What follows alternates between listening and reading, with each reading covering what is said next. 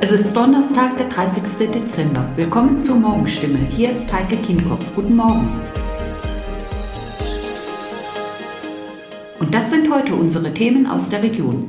Feuerwerkverbot an Silvester, Babys im Lockdown und Gesundheitsämter wehren sich gegen Kritik von Lauterbach. Das Feuerwerkverkaufsverbot wird die Silvesternacht prägen. Es ist nicht generell verboten, Restböller vom Vorjahr oder aus dem Ausland zu zünden. In hiesigen Einkaufsmärkten sind die Produkte jedoch nur in kleiner Ausführung zu finden. Diskos und Clubs sind Silvester geschlossen. In der Gastronomie gibt es ein Tanzverbot. Lokale müssen um 1 Uhr schließen. Die Stadt Heilbronn hat für die Innenstadt Bahnhofsvorstadt und Neckarbogen zum Jahreswechsel ein Ansammlungs- und Feuerwerksverbot erlassen. Dort darf auf öffentlichen Flächen nicht geböllert werden und Gruppen von mehr als zehn Personen sind tabu. Die Stadt kündigt an, diese Verbote durch den Ordnungsdienst in der Nacht zu kontrollieren. In Bad Wimpfen und Eppingen gilt schon seit längerem ein Feuerwerksverbot in der Altstadt. In Künzelsau werde das Böllerverbot von der Stadt nicht kontrolliert, teilt Laura Asum von der Stadtverwaltung mit. Da kein Feuerwerksverkauf erlaubt sei, gehe man von keiner größeren Problemlage aus. Ressourcen werde die Stadt deshalb hierfür nicht einsetzen, sagt Asum. Die Polizei kündigt an, in der Silvesternacht alle Reviere personell zu verstärken. Man werde jeden Sachverhalt vor Ort einzeln betrachten. Ob es bei Verstößen gleich eine Anzeige gibt, hänge vom Einzelfall ab, teilt ein Sprecher des Polizeipräsidiums mit. Bei Straftaten jedoch gebe es keine Spielräume. Die Zahl der Neugeborenen ist in der Pandemie landesweit gestiegen. Die Geburtenrate in der Region bleibt dagegen zurück. Für die Jahre 2019 bis 2021 gibt es keine signifikanten Veränderungen bei den Geburten. Das sagt Matthias Burkhardt, Pressesprecher der SLK-Kliniken Heilbronn. Im vergangenen Jahr seien es 14 Geburten mehr als im Jahr davor gewesen. Das liege im Bereich der natürlichen Schwankungen, sagt Burkhardt. Das Standesamt der Stadt Heilbronn hatte vergangenes Jahr 3208 Geburten zu beurkunden. Im laufenden Jahr, Stand heute, sind es bisher 3124. Aus Sicht des Rathauses könne daher nicht von einem Babyboom gesprochen werden, sagt Pressesprecherin Claudia Küpper. Im Landkreis Heilbronn ist ebenfalls kein Babyboom zu verzeichnen. 2019 kamen beispielsweise in Erlenbach 49 Kinder auf die Welt. 2020 waren es 42 und dieses Jahr sind es jetzt 50 Neugeborene. Ilsfeld verzeichnete im Jahr 2019 keine Geburt, 2020 und dieses Jahr wurden je zwei Kinder geboren. Für dieses Jahr zeigt sich beim Blick auf die landesweiten Zahlen, dass zwischen Januar und September in Baden-Württemberg tatsächlich etwas mehr Kinder geboren wurden als in den Jahren davor. Knapp 85.000 Neugeborene erblickten das Licht der Welt. Vor allem im Februar und im März lag die Zahl der Kinder deutlich und im April und Mai moderat über den entsprechenden Vorjahreswerten. Das teilt das Statistische Landesamt Baden-Württemberg mit. Auch im September wurden überdurchschnittlich viele Kinder geboren. Neun Monate zuvor, im Dezember 2020, wurde ein zweiter Lockdown verhängt. Dem Statistischen Landesamt zufolge gilt aber generell, dass Paare in gesellschaftlichen Krisen und Umbruchssituationen eher auf Nachwuchs verzichten. Das September-Ergebnis könnte deshalb zufallsbedingt höher ausgefallen sein. Bundesgesundheitsminister Karl Lauterbach von der SPD sieht die Einschätzung der Pandemielage in Deutschland derzeit durch ungenaue Daten erschwert. Gerade die Dynamik der neuen Coronavirus-Variante Omikron sei in den offiziellen Zahlen nicht zutreffend abgebildet, sagte er der Bild-Zeitung. Als Gründe nannte Lauterbach Testausfälle und Meldeverzögerungen der Behörden. Das Gesundheitsamt der Stadt Heilbronn kann diese Kritik nicht nachvollziehen. Bei ihnen gebe es kein Datenchaos, sagt Amtsleiter Peter Liebert. Das Gesundheitsamt habe auch über die Feiertage gearbeitet. Die eingegangenen Erkrankungsmeldungen seien täglich bearbeitet und ohne Verzug online an das Landesgesundheitsamt übermittelt worden. Auch habe das Gesundheitsamt über die Feiertage weder an der Teststrategie noch an der Kontaktpersonennachverfolgung etwas geändert. Bei Infektionen mit der Omikron-Variante erfolgt lieber zufolge in jedem Fall eine vollumfängliche Kontaktpersonennachverfolgung. Wenn sich der Anteil der Omikron-Fälle erhöhe, steige der Ermittlungsaufwand. Aktuell benötige Heilbronn aber keine Unterstützung durch die Bundeswehr. Das Gesundheitsamt im Hohenlohe-Kreis fühlt sich ebenfalls nicht von Lauterbachs Kritik angesprochen. Auch auf den Fall, dass die Omikron-Variante an Weihnachten erstmals festgestellt worden wäre, habe sich die Behörde vorsorglich vorbereitet, sagt Matthäa Weinstock, Sprecherin des Landratsamts in Hohenlohe. Die Vorstellung, dass im Gesundheitsamt noch Excel-Tabellen ausgefüllt und Faxe hin und her geschickt werden, erteilt Weinstock eine Absage. Der Datentransfer laufe komplett digital, sagt sie. Die anderen Meldewege funktionierten noch als Backup-Lösung, würden aber nicht mehr regulär verwendet. Und soweit die Nachrichten aus der Region. Mehr und ausführliche Informationen lesen Sie in unseren Zeitungen oder auf stimme.de. Weiter geht es mit Nachrichten aus Deutschland und der Welt mit unseren Kolleginnen und Kollegen aus Berlin. Vielen Dank und schönen guten Morgen. Ich bin Zoe Tassovali und das sind unsere Top-Themen heute aus Deutschland und der Welt. Omikron in Deutschland. Lauterbach spricht von dynamischer Situation. US-Missbrauchsprozess. Epstein-Vertraute Maxwell ist schuldig gesprochen. Und Lea, Sophie oder Paul. Das sind in diesem Jahr die beliebtesten Vornamen. Die Untererfassung ist wahrscheinlich in der Größenordnung, dass derzeit also die tatsächliche Inzidenz zwei bis dreimal so hoch ist wie die Inzidenz, die wir ausmessen. Darüber hinaus sehen wir eine deutliche Zunahme der Omikron-Fälle, die uns Sorgen macht. Gesundheitsminister Karl Lauterbach schätzt das aktuelle Corona-Infektionsgeschehen deutlich kritischer ein, als die Meldezahlen zeigen. Es sei davon auszugehen, dass die tatsächliche Inzidenz in Deutschland derzeit zwei bis dreimal so hoch sei wie ausgewiesen. Lauterbach appelliert daher an alle Bürger, Silvester in kleinem Kreis zu feiern. Außerdem und ich appelliere an alle, sich Termine zu beschaffen oder äh, in die Impfzentren zu gehen, in die Praxen. Die Booster-Impfungskampagne läuft auch Hochtouren und tatsächlich ist die Boosterimpfung die beste Schutzimpfung gegen die Omikron-Variante, weil die reguläre Impfung hier tatsächlich nur wenig wirkt aber die Boosterimpfung einen guten Schutz schon eine Woche nach der Boosterimpfung bringt in der Größenordnung von etwa 70 bis 80 Prozent Schutzwirkung vor der symptomatischen Infektion. Und jetzt der kurze Blick ins Ausland. Spanien will trotz der aktuellen Corona-Lage die verordnete Isolationsdauer nach einer Corona-Infektion ohne Symptome verkürzen von zehn auf sieben Tage. In den USA und Großbritannien hat es schon ähnliche Schritte gegeben.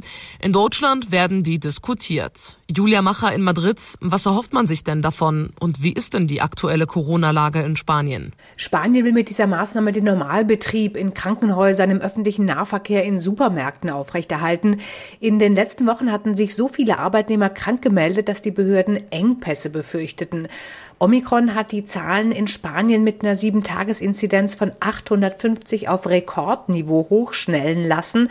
Allerdings sind 80 Prozent aller Spanierinnen und Spanier geimpft und das scheint vor schweren Verläufen zu schützen. In den Krankenhäusern sind zurzeit etwa 8 Prozent der Betten mit Covid-Patienten belegt auf den Intensivstationen 18,7. Das ist sehr viel weniger als Anfang des Jahres. Ja, und in Griechenland werden wegen der explodierenden Corona-Infektionszahlen die Regeln ab heute verschärft. Unter anderem gibt es eine Sperrstunde für Bars und Kneipen. Um Mitternacht müssen sie schließen. Einzige Ausnahme, in der Silvesternacht dürfen Tavernen und Clubs bis zwei Uhr nachts aufbleiben. Die Ex-Partnerin des verstorbenen US-Multimillionärs Jeffrey Epstein, Ghislaine Maxwell, ist wegen Sexualverbrechen schuldig gesprochen worden. Die Geschworenen des Prozesses fällten ihr Urteil nach mehrtägigen Beratungen. In dem seit Wochen laufenden Prozess wurde Maxwell vorgeworfen, eine zentrale Rolle beim Aufbau eines Rings zum sexuellen Missbrauch von Minderjährigen gespielt zu haben. Tina Eck in den USA. Was genau wurde ihr denn vorgeworfen? Wie hat sie Epstein geholfen? Äh, ja, Menschenhandel mit Minderjährigen zu Missbrauchszwecken. Dieser Anklagepunkt allein ist gewaltig schwer. Das schlimmste vorstellbare Verbrechen, wie ein Richter in New York befand. A unanimous jury has found Ghislaine Maxwell guilty Einstimmig haben die Geschworenen sie schuldig gesprochen wegen sexuellen Missbrauchs von Kindern. Und dabei war Maxwell quasi der Lockvogel. Schick angezogen, charmant, nett, hat sie das Vertrauen der Mädchen gewonnen, um sie dann an die Männer, äh, zum Teil prominente Namen für Sexspiele, weiterzuleiten. Jahrelang in verschiedenen Anwesen von Epstein. Welches Strafmaß könnte ihr denn drohen? Nun, in allen Anklagepunkten zusammengenommen war von bis zu 70 Jahren Haft die Rede, was für eine nun 60-jährige Frau natürlich lebenslang bedeuten würde. Aber Maxwell wurde nur in fünf von sechs Punkten schuldig gesprochen und das Strafmaß wird die Richterin erst später festsetzen. Normalerweise bleibt es deutlich unter der Maximalstrafe. Und könnte sie das Strafmaß senken, wenn sie jetzt noch kooperiert und andere verpfeift? Vielleicht, kommt drauf an. Im Prozess hatte Maxwell alle Vorwürfe zurückgewiesen und auf eine Aussage komplett verzichtet. Ihre Verteidiger sprachen von einer Hexenjagd und einem Stellvertreterprozess, weil Epstein selbst eben nicht mehr belangt werden konnte. Äh, sollte Maxwell nun beschließen, ihr Hintergrundwissen für mildernde Umstände zu nutzen, dann äh, dürften einige Promis vielleicht in Schwitzen geraten. In Epsteins Kreisen verkehrten Leute wie Bill Clinton, Donald Trump, Prince Andrew und Bill Gates. Der Deutsche Wetterdienst stellt heute gegen Mittag seine vorläufige Jahresbilanz vor. Es zeichnet sich ab, dass 2021 wieder zu warm war, aber nicht so rekordverdächtig wie die Jahre zuvor. Nach dem Hitzerekordjahr 2018 und den fast genauso warmen Jahren 2019 und 2020 konnten wir im zurückliegenden Jahr zumindest was die Temperaturen angeht etwas durchatmen. Anders als viele andere Länder in Europa wie Griechenland oder Italien, wo es zum Teil rekordverdächtige Hitzewellen gab. Auch was den Regen angeht, war 2021 unterm Strich endlich mal wieder durchschnittlich. Dass es aber wieder verstärkt Starkregen gegeben hat, zeigt sich immer noch vor allem im Ahrtal und allen anderen Gebieten in Rheinland-Pfalz, NRW oder Bayern, die im Sommer von der Flutkatastrophe getroffen wurden. Jan-Henner Reitze, Nachrichtenredaktion. Bei der Aufzucht von Legehennen sind in Deutschland bisher pro Jahr 40 Millionen männliche Küken kurz nach dem Schlüpfen getötet worden, da sie keine Eier legen können und für die Mast ungeeignet sind. Das ist ab dem 1. Januar verboten. In unserem Tipp des Tages sprechen wir darüber mit dem Vorsitzenden des Bundesverbandes IEV, Henna Schönecke. Was genau bedeutet denn dieses Verbot? Ab dem 1. Januar 2022 dürfen in Deutschland keine männlichen Küken mehr getötet werden. Und das ist auch gut so. Damit sind wir Weltmarktführer bei dem Thema Tierwohl und machen als erstes Land der Welt dieses Verbot. Und wir erwarten, dass dann in Zukunft mehr Küken aus dem Ausland nach Deutschland kommen, hoffen aber, dass wir die Brütereien weiterhin Legehennen ausbrüten können und auch weiter vermarkten können. Und was bedeutet das neue Gesetz für uns Verbraucher? Für den Verbraucher bedeutet es, dass die Produktionskosten steigen und das Ei auch teurer wird, was für den wahrscheinlich okay ist, weil wir natürlich mehr Tierwohl haben. Und wir müssen halt als Verbraucher auch mehr darauf achten, wo kommt das Ei eigentlich her, wie wird es gehalten und wird es vernünftig kontrolliert. Woran erkenne ich denn Eier made in Germany, bei denen das Verbot eingehalten wird? Also Sie können das als Verbraucher kontrollieren, wenn auf der Schachtel kontrolliert durch Cut draufsteht. Das haben eigentlich alle Eierschachteln, die Sie im Lebensmitteleinzelhandel finden. Der kontrolliert das vernünftig. Bei den Eiprodukten, also wo Eier drin weiterverarbeitet werden, dort sehen Sie es nicht so deutlich. Und deswegen hoffen wir, dass der Gesetzgeber sagt, Du, lieber Verarbeiter, du musst auch draufschreiben, wie wird das Tier gehalten und wird das auch ohne Kükentöten sein, das Ei, was du dort verkaufst. Emilia und Matteo. Das sind nach Angaben des Namensforschers Knut Bielefeld die beliebtesten Vornamen von Neugeborenen in diesem Jahr. Der Namensexperte veröffentlicht immer zum Ende des Jahres seine Statistik. Er hat dafür mehr als 200.000 Geburtsmeldungen ausgewertet. Das sind allerdings nur etwa ein Drittel aller in Deutschland geborenen Babys. Thomas Bremser, Emilia und Matteo sind also sehr beliebt bei Eltern. Ist das überraschend? Also bei Matteo war es zumindest nicht abzusehen. Jahrelang lag Ben ganz vorne, im ersten Corona-Jahr abgelöst durch Noah. Aber Matteo hatte der Namensforscher nicht auf der Rechnung. Der lag vor zwei Jahren nicht mal in den Top Ten, jetzt ganz vorne. Vor Noah und Leon auf den anderen Plätzen. Bei den Mädchen war Emilia auch schon im vergangenen Jahr vorne mit dabei. Diesmal hat der Name Mia abgelöst an der Spitze. Mia nur noch auf Platz drei hinter Hannah. Gibt es sonst noch Aufsteiger in diesem Jahr? Also der Hobby-Namensforscher, nennt einige Namen, die er im Kommen sieht, die für mich durchaus noch speziell klingen. Bei den Jungen sind das Leo, Levi, Liam, Leo und Theo. Bei den Mädchen Alja, Malea, Leni, Lia, Malia und Malu. Bei den Zweitnamen mögen es Eltern eher klassisch, da liegen vorne Sophie, Marie und Maria sowie Alexander, Elias und Maximilian. Da hat sich kaum was getan in den letzten Jahren. Und schauen wir noch zum Schluss mal auf die deutschen Promis und wie die ihre Babys in diesem Jahr genannt haben. Welche Namen waren denn dabei? Ja, auch ungewöhnliche, sage ich mal. Die Influencerin Dagi B hat ihren Sohn Nelio genannt. Ihr erstes Kind kam einen Tag vor Heiligabend zur Welt. Jana und Tore Schölermann sind im Dezember auch erstmals Eltern geworden. Ihre Tochter heißt Ilvi. Die frühere Gewinnerin von Germany's Next Topmodel Jennifer Hof hat einen Sohn bekommen, der heißt Jordi. Und die Drillinge von Rapper Bushido heißen Leonora, Naima und Amaya. Mal schauen, wie die Promi-Babys im kommenden Jahr dann heißen. Unter anderem Helene Fischer muss sich ja einen Namen überlegen. Ja, und vielleicht hat sie ja jetzt ganz viele Ideen bekommen. Und das war's von mir für heute. Ich bin Zoe Tassovali und wünsche Ihnen einen entspannten Tag. Tschüss und bis morgen.